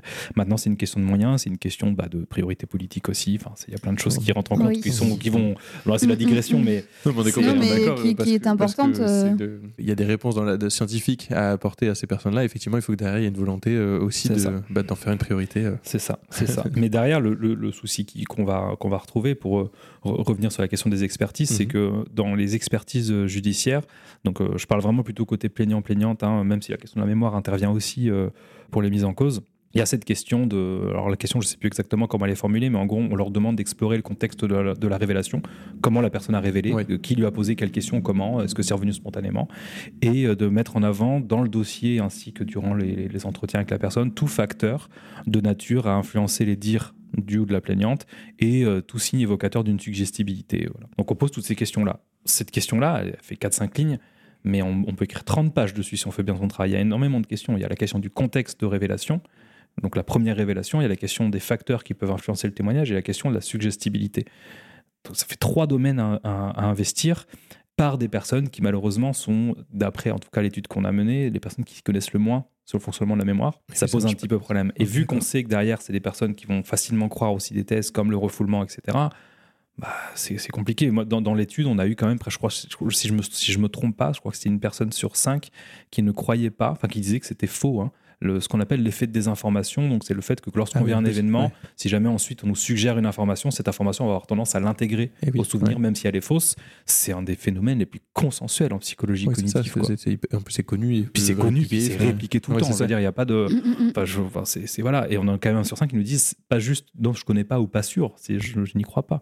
On a on a alors j'ai j'ai plus les chiffres exacts en tête, mais on a quand même une proportion assez substantielle, minoritaire mais substantielle, de, de psychologues qui disent qu'on peut tout à fait se souvenir euh, de, de- de choses vécues av- avant l'âge de deux ans. Et c'est pas normal. Et le problème c'est que du coup normalement ça revient aux experts psy d'identifier dans un dossier criminel ou délictuel, peu importe, euh, d'identifier par exemple une- un entretien de police ou de gendarmerie qui a été fait de façon extrêmement suggestive. Ça leur revient. Mais s'ils n'ont pas les compétences pour le faire, bah, ils vont pas le repérer. Et on se retrouve avec des, avec des experts, bah, justement, le, quand je vous parlais de l'exemple tout à l'heure de cette adolescente qui a retrouvé un souvenir à 16 ans de, de faits vécus à 8 ans, bah, il est parti sur du refoulement, quoi. Directement, il est parti sur du refoulement. Il n'a pas pris en compte le fait que, bah, en fait, entre ses 8 et ses 16 ans, au moment, elle a juste euh, s'est fait renverser par une voiture, elle a fait deux semaines de coma. Petit trauma crânien, quoi. Bah, bah, ça, ça au, moins, jouer. au moins se poser la question, quoi. jouer. Et, et- et il en tient compte parce qu'il dit elle a fait des cauchemars. Il dit non, mais ça c'est à rapprocher de, de- de l'accident. euh. Enfin, Ouais, enfin, donc il sait qu'il y a eu l'accident, Ouais. quoi. Mais euh, il n'en tient pas compte. Il dit que c'est du refoulement. Et puis dans, la même expertise, il dit que euh, la mineure est crédible, ce qui normalement est illégal depuis 2005 et depuis après l'affaire d'Outreau, on ne fait plus d'évaluation de la crédibilité. Oui, c'est ça, c'est- on se positionne pas. On se positionne pas parce que la c'est- crédibilité, c'est c'est pas notre pas- rôle, effectivement. Bah surtout que c'est pas un indicateur pertinent. La crédibilité, c'est ce qu'on peut croire à la personne. Bon, en fait, on n'a pas à la croire ou pas la croire. On a Mm, mm, personne mm. euh, dans sur le plan judiciaire, on n'a pas à le croire ou pas croire. On a dit des choses, on vérifie et on fait une enquête. Mhm. Mais on n'a pas à savoir parce qu'on peut être tout à fait crédible et dire la vérité. On peut être crédible et dire n'importe quoi. On peut être pas crédible et dire n'importe quoi et être pas crédible et dire tout à fait la vérité. C'est-à-dire, c'est pas des choses qui sont forcément liées. Mm. Donc, et, et- et on a un expert qui répond à cette question, alors qu'en plus de ça, genre, je sais plus si elle lui a été posée. Je crois qu'elle lui a été posée, ce qui est parfaitement illégal pour le coup. Euh, donc, euh, donc c'est très compliqué la question de l'expertise parce qu'il y a beaucoup de croyances qui sont investies, il y a beaucoup de méconnaissances, et puis ça travaille sans forcément beaucoup de méthodes. Euh, ça, ça fonctionne beaucoup, euh, euh, pardonnez-moi l'expression, mais au doigt mouillé, quoi. C'est-à-dire que Oui, vraiment, c'est euh, l'intuition, quoi. Ouais, c'est l'intuition, puis c'est mes croyances, et puis euh, moi, de toute façon, Oui, je suis clinicien, je, je perçois des choses que, je, que les autres peuvent pas percevoir. C'est les discours qu'on entend. On entend des experts psy, et je- je- je- Mm. j'en ai été témoin il y a un mois à un procès euh, auquel j'ai participé, où un expert a dit euh, Mais euh, nous, on n'est on est, on est, on est pas scientifique, on est clinicien. Ah bah ouais, mais Ouais, c'est compliqué. euh, Je vois pas le je vois rapport. quand on connaît les biais massifs qu'on a sur les représentations, notamment, euh, enfin, je veux dire, aujourd'hui, la société part du principe notamment que bah, les femmes sont des menteuses, euh, etc. Donc, si tu fais au doigt mouillé, si je reprends ton expression, bah, Ah oui, tu, tu vas vas vite partir sur l'idée que de toute façon, elle te ment. Donc, c'est quand même. euh, Ouais, enfin, cette représentation-là, mais en fait, à peu près toutes. Enfin, ils vont se reposer en fait sur de l'interprétation personnelle. quoi. Ils Mm, donnent leur mm. avis personnel, qui est pas forcément un avis spécialiste, voire qui ne l'est pas du tout. Mhm. et avec leur seule légitimité, euh, alors je vais pas m'attirer que des, que des amis en disant ça, mais leur seule légitimité d'avoir un titre de psychologue. mm. Ce qui ne a- fait pas enfin, je pense qu'il faut changer oui. de toute façon la formation des psychologues et que quand on part comme ça dans l'expertise judiciaire, bah, il faut se reformer sur d'autres choses en fait. Quand on n'est pas dans le judiciaire, on ne fait pas du judiciaire, donc euh, voilà, mais euh, comme quand on, bah, on prend des, en charge des stress post-traumatiques, on Oui, se forme à la prise en former, charge du stress post-traumatique et on part pas aussi du point de vue, parce que ça c'est le point de vue aussi de beaucoup de psychologues, que tout est trauma et qu'il faut aller forcément chercher des traumatismes euh, dès qu'une personne... euh, parce qu'il y a ça aussi, il y a, il y a- il y a cette idée que... euh, quelqu'un vient nous voir, il se sent pas bien, je vais forcément aller creuser. Il y a un trauma quelque part, il y a quelque. Et, ça, typiquement, ça peut euh, induire des faux souvenirs, j'imagine? Bah oui, enfin ça peut. En tout cas, c'est une bonne façon de, de- de- commencer un processus pour en induire, ça c'est sûr. Euh, je me rappelle, c'était il y a quelques années. alors, je ne sais plus quand, quand c'était. Il y, a- une association connue de, qui défend euh, avec beaucoup de vigueur la mémoire traumatique, qui avait fait une brochure pour euh, aider les victimes. Et sur une de ces brochures, il y avait si jamais vous avez déjà vécu ça. Et alors là, il y avait une page complète de symptômes. Mais quand je dis une page complète, il y avait tout tous les symptômes qui peuvent exister. Quoi. C'est euh, que ça de l'anxiété, les troubles alimentaires, euh, la, tristesse, euh, les, comportements de, recherche de solitude, de- d'être un peu fatigué par les autres, l'hypersensibilité sans, enfin, physique, le fait d'être très, très sensible au bruit, à la lumière. Il y avait tout, il y avait tout, il y avait tout. Et à la fin, ça terminait par bah, vous avez peut-être été victime de violences sexuelles. J'étais ah, mais bingo quoi. Enfin, je veux dire, mais même moi dans ce cas-là, enfin, Oui, moi, oui. a priori, j'ai pas été victime de violences sexuelles, j'en ai pas le souvenir euh, du tout. Euh, bah, je, moi, je me retrouvais au moins dans cinq ou six trucs. En fait, c'est- ouais, ça qu'il faut bien comprendre quand, euh, quand tu, tu critiquais le refoulement, c'est que avoir cette représentation-là fait que tu vas induire et, et conduire ton- tes entretiens vers, vers cette piste-là. Et donc, Mais c'est ça. Donc, euh, Bah, surtout que, en, en fait, de manière générale, quand on se repose sur une hypothèse de choses inconscientes, Mhm. en fait, on a réponse à tout. Et oui. Parce que quoi, quoi que nous dise la personne, bah, on va dire ouais, non, mais en fait, inconsciemment, et là, on peut mettre ce qu'on veut derrière. On peut pas le vérifier de toute façon parce que la personne n'en a pas conscience, c'est le principe. Donc on peut lui dire ce qu'on veut. Et ben moi je suis psy, donc j'ai raison parce que c'est moi le spécialiste. Et puis moi, enfin je veux dire, si je me mets à la place des patients, je vais voir un psy. Pourquoi je le croirais pas? Bah oui, c'est oui. Si en plus, si, jamais il y a une bonne alliance avec et que voilà, je n'ai pas de raison de pas le croire. Enfin, je veux dire, euh, c'est tout à fait normal. Mais donc, du coup, la, la responsabilité, c'est plutôt celle des, des, des- des- des psychologues, Ah, psychothérapeutes, hein. psychiatres. hein. Mais euh, dès qu'on se repose, donc si on, on élargit, même pas que le refoulement, mais à la question du. du- parce que le refoulement, c'est un moyen d'accès à l'inconscient, mais à l'inconscient, en fait, on peut avoir réponse à tout, euh, on peut mettre ce qu'on veut derrière. Après, l'inconscient freudien n'a jamais été prouvé, donc euh, Ouais, à partir de là. Euh, Ah ouais, mais le, le truc, c'est que par exemple, quand on parlait des expertises, on le retrouve massivement, cette question de l'inconscient. Encore une fois, là, le procès auquel j'ai participé il y a un mois de ça, bah, c'est- c'était un festival, quoi. Puis on peut mettre ce qu'on veut derrière. C'est désespérant parce qu'en fait, c'est extrêmement frustrant quand on est scientifique parce qu'on sait qu'il y a des outils, on sait qu'on peut faire mieux que ça, mais il y a une résistance de principe. C'est-à-dire Ouais. que c'est vraiment ce truc de euh, non, mais. euh, et puis on trouve des excuses à base de non, mais euh, c'est la matière psychique, c'est forcément complexe. Déjà, non. Il y a des choses très simples. Oui. c'est c'est pas. faut- La psychologie est complexe, mais il y a des trucs qu'on sait et Oui. pour le coup, euh, pour lesquels on a Bah oui. statué pour le coup, et ça y est, c'est- c'est- c'est c'est terminé quoi. Et il y a aussi des choses très simples. quoi. Mm. C'est-à-dire que, par exemple, enfin, le- la mémoire, encodage, stockage, récupération, cette connaissance-là n'est Euh, pas quelque chose de complexe. effectivement. Mm, mm, mm, mm. Enfin voilà, il y a un moment, il ne faut pas chercher de la complexité partout. Et il faut que ce soit complexe, il faut que ce soit un jargon. Alors en plus de ça, qu'il soit spécialiste, parce qu'il faut qu'on montre que c'est- c'est c'est- c'est nébuleux, que c'est mystérieux. Enfin, il y a vraiment tout ce truc un peu de. euh, il faut, faut, faut que ce soit pas accessible en Ouais, fait. C'est ça. Oui. que- et l'inconscient fait partie coup, de ça. ouais. hein. C'est- Mais ça, c'est le bagage de la psychanalyse, hein, pour le coup. euh, Enfin, Mhm. Ouais, c'est le bagage de la qui a déjà psychanalyse. lu Lacan ici Moi. Moi, Euh, ouais, ouais, non, bah, Doliprane, complicado, quoi. hein. Ouais, ouais, oui, oui. Enfin, pff, Non, non, très mais compliqué. c'est, mais c'est, c'est ça. Mais, mais pour moi, cette idée de l'inconscient s'inscrit pleinement là-dedans parce que ça reste Oui. quelque chose Mm, mm, d'inaccessible. De... Et comme c'est inaccessible, c'est difficilement compréhensible. Mais nous, on comprend. Donc, ça, nous, on va ouais. vous expliquer. Mais le problème, c'est que part... c'est, pas palpable. C'est pas quelque chose qui est testable. C'est Mhm. pas quelque chose qu'on peut manipuler. C'est pas quelque chose qu'on peut euh, observer directement. Alors, ça, c'est pas forcément un problème en soi parce qu'il y a plein de choses tout à fait scientifiquement fondées qu'on n'observe pas directement. Mais euh, quand, on, quand on prend tout ce bagage un peu mystérieux, quand on arrive, on dit, moi, j'ai compris ces subtilités-là bah, déjà c'est hyper qu'on passe pour quelqu'un d'extrêmement euh, crédible parce Oui, c'est ça. et, et derrière on peut se permettre de dire à peu près tout et n'importe quoi mais parce qu'en soi on peut penser tout et n'importe quoi. Il n'y a rien qui m'empêche de penser absolument ce que je veux. Maintenant c'est comment on teste cette chose derrière là et en fait on se rend compte que bah, ces hypothèses de d'inconscient de refoulement et, et même d'amnésie dissociative hein, je, je le dis parce que c'est c'est l'amnésie dissociative et le refoulement c'est quand même deux concepts qui sont extrêmement proches l'un de l'autre. Bah, c'est des choses malheureusement qui ne sont pas prouvées et qui en plus de ça ne sont pas Et oui, euh, l- L'amnésie dissociative, la preuve qu'il y en a eu une, c'est que la personne retrouve le souvenir. Donc si elle a retrouvé le souvenir, c'est bien qu'elle en était capable. Donc en fait, ce qui, la, la preuve de l'amnésie dissociative, c'est en même temps la preuve qu'il n'y a pas d'amnésie dissociative. Enfin, oui, sinon tu le retrouves pas. Bah, Euh, non. la Ouais. définition du DSM, c'est une incapacité, mais que c'est réversible. Donc si c'est réversible, c'est qu'il y a une capacité. Ouais, c'est ça. Donc en fait, le- le- bah, Et ouais, je vois. et, et- et donc en fait, ce qui C'est permet donc de ça le dire nouveau. ce qui, ce qui permet de dire à un, à un psychologue euh, ou un psychiatre d'ailleurs, Mhm. ou un psychothérapeute, dire qu'il y a une amnésie dissociative, c'est que la personne a fini par retrouver son souvenir. Oui. Parce que si elle n'a pas retrouvé, on n'a pas de raison de faire d'hypothèse particulière. Parce que sinon, on induit quelque chose et c'est Exactement, faux. Donc, si la personne a retrouvé la chose et qu'elle dit je l'ai retrouvée, on- si je dis que c'est une amnésie dissociative, une amnésie dissociative, pardon, ça veut en même temps dire que c'en est pas une parce qu'elle a réussi à. Enfin, ça, Oui, Oui, oui, oui, conceptuellement, ça ne tient pas. ça tient quoi. pas. ouais. Ouais. Conceptuellement, c'est un truc qui, qui, qui, qui tient pas particulièrement.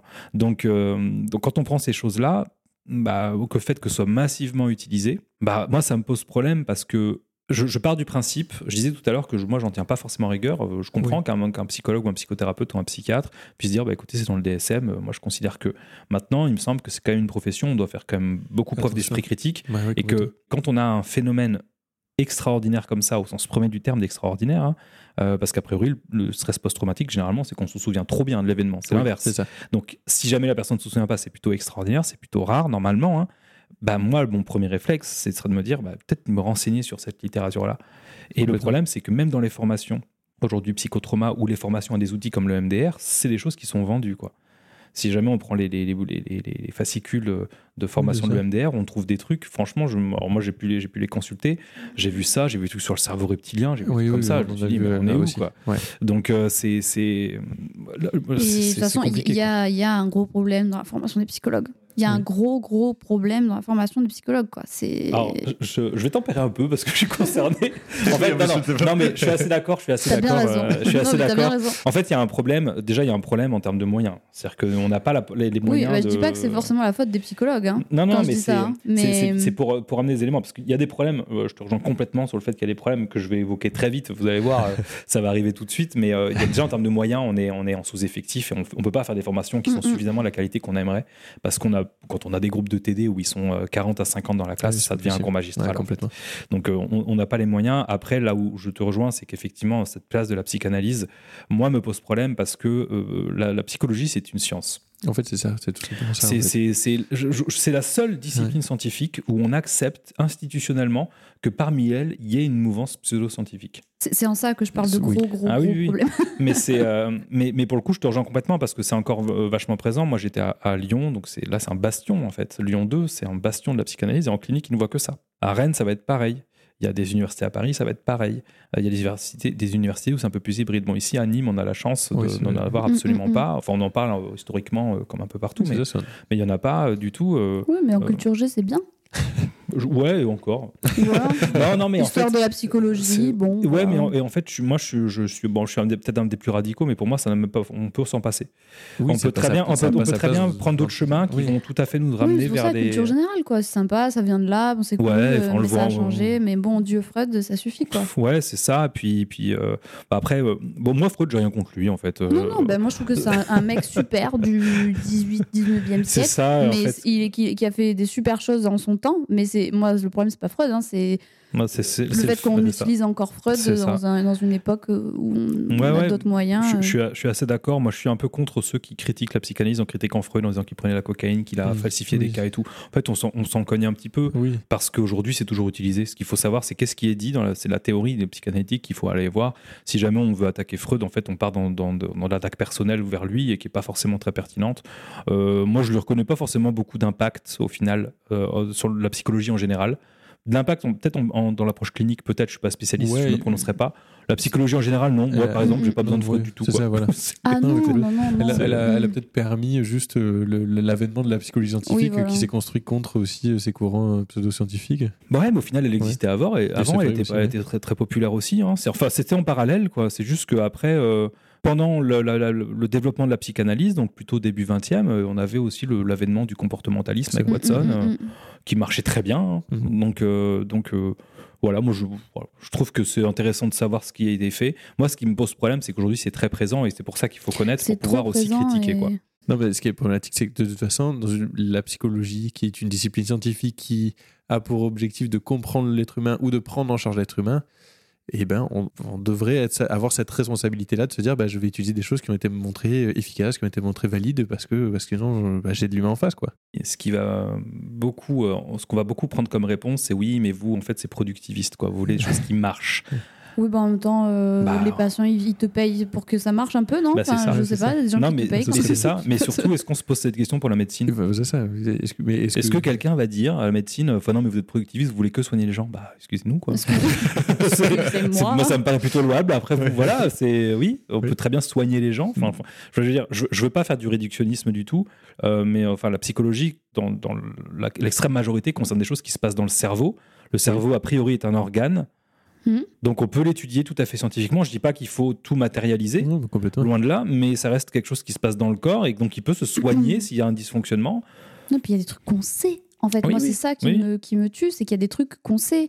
Et pour revenir au, au sujet de, de, de base, pour le coup, la psychanalyse aujourd'hui fait partie des, des choses qui nous ralentissent aussi euh, dans la façon dont on va euh, recueillir les, les, les témoignages, dans la façon aussi dont on va voir euh, telles quelles euh, les violences sexuelles. Parce que quand on part du principe que, par exemple, euh, l'enfant est un être de pulsion sexuelle, quand on part, enfin, je veux dire, la psychanalyse, elle est, elle est, elle est, elle est patriarcale, elle est sexiste, elle est misogyne. Ouais, oui, Et pour les, les femmes victimes de violences sexuelles, de violences masculines, pour les enfants qui sont victimes d'inceste, euh, la psychanalyse, elle retarde au max à ce niveau-là. quoi. Et je trouve que là-dessus, c'est grave parce que au- aujourd'hui, même dans les expertises judiciaires, etc., c'est encore la psychanalyse qui est, euh, euh, bah, qui est là. Et bah oui, si tu pars du principe, par exemple, que l'enfant est, un être de pulsion sexuelle, euh, bah peut-être que tu vas pas valider en tout cas la, la parole de cet enfant, mais du coup, ben c'est grave. Ah oui, oui, complètement. Mais ça, c'est euh, de manière générale. Alors là, on, on parle de la question du témoignage, mais la question du, notamment dans le judiciaire du sexisme, euh, on peut le voir de manière générale. C'est-à-dire que par exemple, une femme mise en cause ne va pas du tout, pour, à caractéristiques et crimes similaires, par exemple, ne pas du tout être appréhendée de la même manière selon que c'est un homme ou c'est une femme, quand en tout cas c'est euh, euh, expertisé au, à travers le prisme de la Mhm. psychanalyse.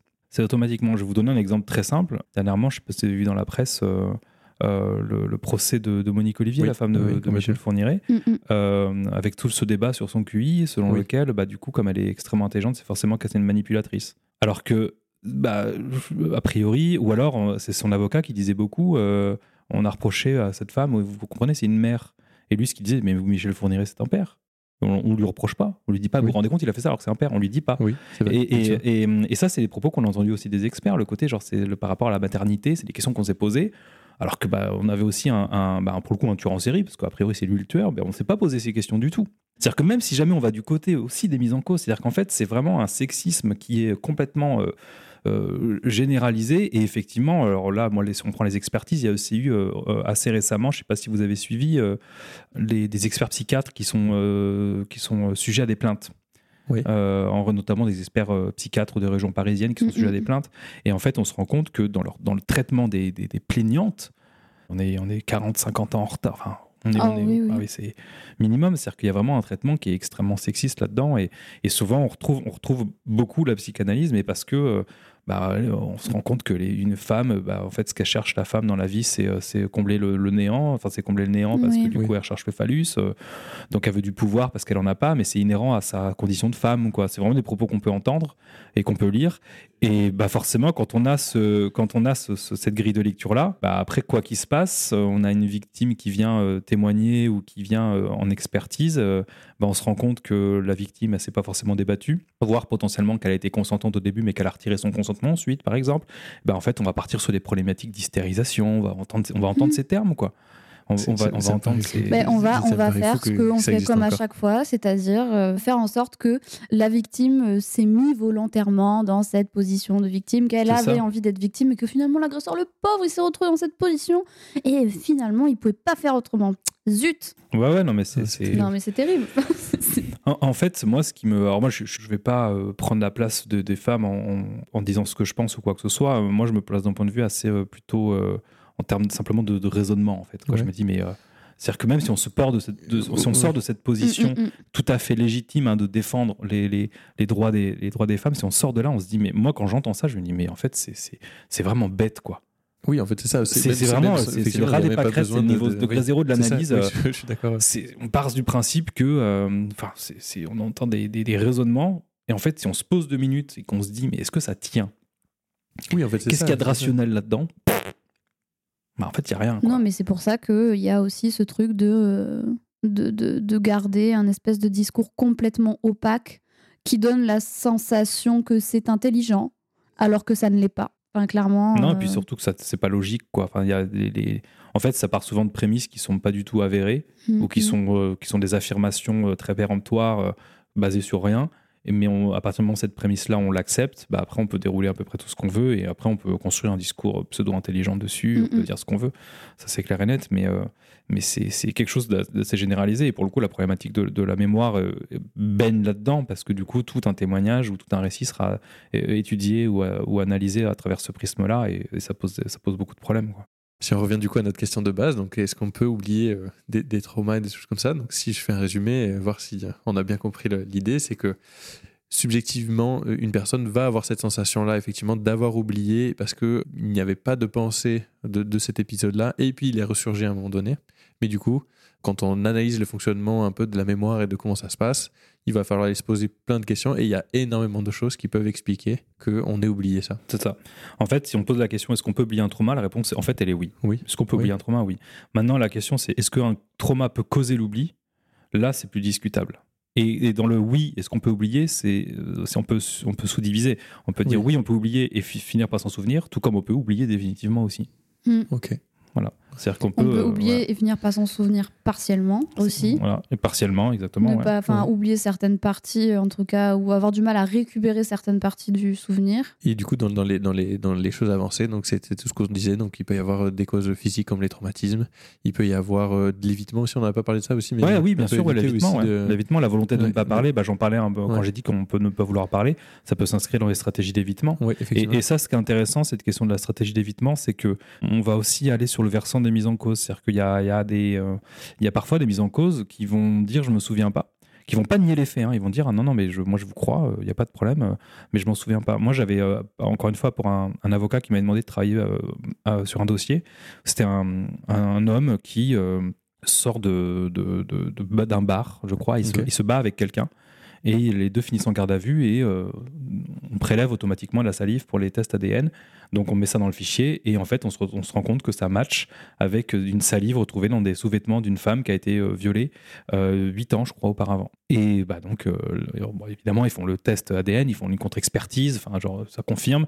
Moi l'avocat me dit moi j'ai pas de doute quoi. Même lui, enfin moi je suis convaincu que c'est son ADN, il n'y a pas de problème, je, je remets pas ça en cause. Le mise en cause dit non mais moi je ne nie absolument pas. Enfin c'est moi, c'est ma salive, il n'y a pas de problème. euh, C'est donc c'est moi. Je ne m'en souviens absolument pas. Et en fait, il y a euh, toute une littérature sur ce qu'on appelle l'amnésie feinte. On pourrait penser que c'est du mensonge à base de. euh, ils savent très bien qu'ils l'ont fait. Mais en fait, on se rend compte que c'est plus subtil que ça, que c'est littéralement une stratégie d'évitement. C'est-à-dire qu'il y a quelque chose que, que les gens ne peuvent pas trop entendre, et c'est parfaitement entendable et encore heureux. Tout le monde peut commettre un crime. Oui. Ça peut arriver à n'importe Oui. qui. Oui, je peux être là dans ma vie très bien et dans 5 ans, il va se passer un concours de circonstances qui fait que je vais commettre un truc, un, un truc affreux. C'est, c'est- c'est- ça peut arriver à tout le monde, malheureusement. Ça peut, voilà. Mais sauf que c'est pas une image de soi que la plupart des gens ont. Si jamais je demande à quelqu'un est-ce que tu penses que tu pourrais tuer quelqu'un, la plupart des gens vont dire bah non. Oui. Oui. Bah non, bien sûr que non, je de peux, tuer personne. Mais en fait, dans ces circonstances actuellement là, non, je peux pas le faire. Mais après, dans 5 ans, je peux me retrouver dans un concours de circonstances qui font que je me bagarre en sortie de boîte, je mets un coup de poing mal placé, la personne tombe, fini quoi. Enfin, je veux dire, il peut se Hmm. passer plein- J'arrive à l'entendre pour les crimes, moins pour les violences. Ah non, euh, je, je parle de ok, crimes de manière générale. Mais généralement, c'est, euh, je parle de commettre un crime. euh, Oui, bah, pour après, les même pour les, pour les violences sexuelles, il y a, y a, j'irais dans le sens où il y a quand même, je pense, le plein d'hommes qui ont des comportements aussi, ils se rendent pas compte qu'ils en ont. hein. Ah des oui, comportements ça, de violence sexuelle. Bien sûr. Mais donc, que- mais sauf que, oui. mais donc, ça rejoint ce, que, ce que je dis dans l'image de soi. Si on demande à la plupart des hommes, est-ce que vous pensez que vous êtes des agresseurs sexuels la, bah, la grande majorité va dire, bah non, jamais, Mm, mm. jamais de la vie. Oui, non, mais il y a Pourtant, un euh, problème de, de- de- d'éducation au consentement euh, qui, mais, est, qui ça va. Ce que je veux dire, c'est qu'entre entre les faits qu'on peut commettre et la représentation de soi, en fait, il peut y avoir un grand écart. Mm, Et donc, du coup, la- le fait que beaucoup de personnes peuvent se retrouver dans une situation où en fait, on va commettre un crime ou un délit, je, parle du, du- du Oui, meurtre, oui, mais ça peut Oui. être euh, juste de taper quelqu'un, ou ça peut être de, de détériorer des bâtiments publics, enfin, ça peut être, je- peu importe. Mais ça correspond rarement à l'image de soi, parce que c'est une image négative, on, Mhm. généralement, on n'essaie pas de conserver ça. Et donc, du coup, quand on se retrouve avec une personne, bah, en fait, elle se rend compte qu'elle a commis quelque chose qui ne correspond pas à l'image d'elle-même. Si ça génère une grosse dissonance cognitive, il peut se passer une stratégie qui est de dire non, mais en fait, je vais éviter d'y penser au maximum. Ouais. Donc, je vais faire dans l'évitement au point où on va dire je ne m'en souviens pas. Mais c'est pas du mensonge dans le sens volonté de tromper les autres, quoi. Ce que je veux dire, c'est qu'on est vraiment dans une démarche d'évitement. Du côté maintenant des plaignants, des plaignantes, bah en fait, c'est symptôme du trouble de stress post-traumatique, c'est l'évitement. Ça peut être de l'évitement cognitif. Ça peut être de se dire, je vais essayer d'y penser le Mm, mm, mm, moins mm. possible. Bon, le problème, c'est qu'on sait comment marche l'évitement. Malheureusement, c'est pas quelque chose de forcément très euh, fonctionnel, mais euh, c'est ça. On peut retrouver en fait de l'évitement, et ça, ce qui est intéressant avec l'évitement, c'est qu'on on peut le retrouver autant du côté des plaignants, des plaignantes qui ont vécu, qui ont été, qui ont été victimes des faits, que du côté des, des, des mises en cause, quoi. Et ça, c'est assez intéressant, et effectivement, c'est un, c'est un mécanisme qu'on retrouve aussi pas mal. ouais. Je crois qu'on a réussi à faire bien ce tour de la question et essayer d'apporter un peu plus d'éclairage sur, euh, ben, du coup, euh, ces questionnements autour de la mémoire et du trauma. Merci. On n'a on n'a pas trop trop parlé des, hum, des faux souvenirs, mais je pense que ce serait un, un épisode Ouais, à puis- part entière. Et euh. puis, je trouve, je trouve ça intéressant aussi qu'on aborde ces questions sans forcément aller sur le terrain des faux souvenirs, parce que déjà, c'est une question qui polarise énormément euh, l'opinion publique et même, même parfois aussi les scientifiques. Et que, euh, bah, en fait, c'est pas forcément essentiel d'en parler pour parler de la question des souvenirs traumatiques. Parce Oui, qu'on parle des souvenirs traumatiques et pas des faux souvenirs traumatiques. Oui. Déjà, c'est- il y a C'est suffisamment à dire. Quoi, Et sur, puis c'est, j'imagine, euh, enfin ça représente. euh, c'est, bah, bah, ça dépend de quoi on parle parce que on- là pour le coup ça, ça pourrait dédier une discussion par entière c'est que le terme déjà faux souvenir c'est pas, c'est pas un très bon terme Euh, si on parle de faux souvenirs entiers d'événements complets je pense que c'est pas la majorité maintenant si on parle juste des faux souvenirs d'événements traumatiques en fait des faux souvenirs on en a dans tous nos souvenirs Oui, en soi oui c'est ça. on a toujours des erreurs Oui. et toute erreur est un faux souvenir donc on pourrait en, Mm, en- en mm, parler mm. donc en fait c'est on, on en retrouve tout le temps maintenant si on parle spécifiquement des faux souvenirs euh, euh, Massifs, euh, euh, on d'événements entiers là c'est quelque chose de, de- de, je pense plus rare mais qui est suffisamment important parce que c'est l'outil principal des faux souvenirs induits c'est un des outils principaux des, des, des- des charlatans dans les dérives sectaires en fait. Ouais, on retrouve quasi systématiquement dans les affaires de dérives sectaires le- ce, ce phénomène-là. Donc c'est quand même quelque chose d'ampleur. Maintenant, euh, si on prend toutes les révélations, et euh, par exemple si on prend toutes les révélations qu'il y a eu depuis le- la libération de la parole avec le mouvement MeToo, je vois pas de raison d'invoquer le, le faux souvenir systématiquement. Enfin, je veux dire, Oui, c'est ça. complètement irrationnel. Oui, euh, oui, oui, oui, oui, on est bien complètement, d'accord. il n'y a Mm, pas, mm, de, pas de raison de le faire, quoi. C'est euh, puis c'est du cas par cas en fait. Déjà le faire Oui. automatiquement, Oui, oui. ça n'a pas de sens. Puis au cas par cas, bah faut connaître le dossier. A priori, moi j'en connais aucun, donc euh, Pour ceux qui. j'ai pas de raison de le faire. Et puis Mm, mm, mm. puis même statistiquement, en fait, on sait, la plupart des les, les fausses allégations, que ce soit du mensonge, du faux souvenir, des erreurs, des incompréhensions, c'est vraiment une, c'est Ouais, c'est mais deux- si c'est c'est- de 2 à 10% selon les études, c'est, et puis c'est, marginal, quoi. Pour ceux qui veulent de l'information là-dessus, tu as fait une conférence euh, pour le C2R qu'on peut retrouver sur YouTube. Si vous mettez Olivier mettra le lien. C2R, on mettra le lien. mettrai le lien, ouais. Et où tu parles justement de- de- d'un d'un cas de, de- de- c'est un psychologue d'ailleurs justement qui, est- qui a induit des faux souvenirs chez, ah chez- oui, chez des c'est personnes. euh, l'affaire Benoît Yangting. C'est là-bas, c'est- il y en a plusieurs en France, mais c'est, je pense, la plus connue. Mm. Ouais, bon, là, c'est, les, c'est, Bah, c'est euh, voilà, c'est le, le cas typique de Ah ouais, ouais, fait et, c'est- puis le- c'est- et la dérive grave. Il, de- il de- réunit- il gagne- Ouais. il gagne le bingo de la dérive sectaire, Ouais. quoi. Il a tout fait, quoi. Il a tout fait. Mais Donc, oui, oui, c'est assez intéressant. Bah, après, il y a de la documentation même dans la presse et tout. Si on tape Mm, juste mm, Benoît mm. Yangting, on trouve des choses. euh, Merci beaucoup Oui. d'avoir participé. Merci à vous. Merci, merci vraiment, pour merci l'invitation. beaucoup. C'était super que- intéressant. Ouais, j'espère que vous aurez de l'information sur tout ça. Et c'est un sujet qui fait, voilà, qui fait beaucoup débat et qui, euh, et qui est, on trouve intéressant de pouvoir remettre un peu de, un peu de science et de et d'infos. Après, ce qu'il faut retenir, c'est que globalement, on vous croit, quoi. Oui, Hein, ça par hein, contre, il y a voilà, pas ça, il n'y a de- pas de doute là-dessus. On, vous on croit victime, jamais, de souci. voilà. Puis on peut retrouver toutes ces euh, données, toutes ces études en, fin- en description. Et puis, euh, et puis, je crois que même sur ResearchGate, toi, euh, Oui, sur tu- tu donnes, euh, tout, tu je donnes mets des tout, euh, ouais. très régulièrement. Merci beaucoup, Merci beaucoup. Merci à vous. Merci Alice pour euh, le montage de cet Oui, épisode. merci Alice. Et puis à bientôt. À mercredi prochain. Cet épisode touche à sa fin, mais pas de panique. On se retrouve dès la semaine prochaine, toujours le mercredi pour un nouvel épisode. Sache qu'on aura toujours plaisir à lire ton avis ou même tes suggestions. Donc n'hésite surtout pas à t'exprimer. Et si d'ici là tu as des questions ou que tu veux suivre nos aventures, tu peux nous retrouver sur TikTok et Instagram. Les liens sont en description. On te dit à très bientôt. Et prends bien soin de toi. Très bien soin de toi.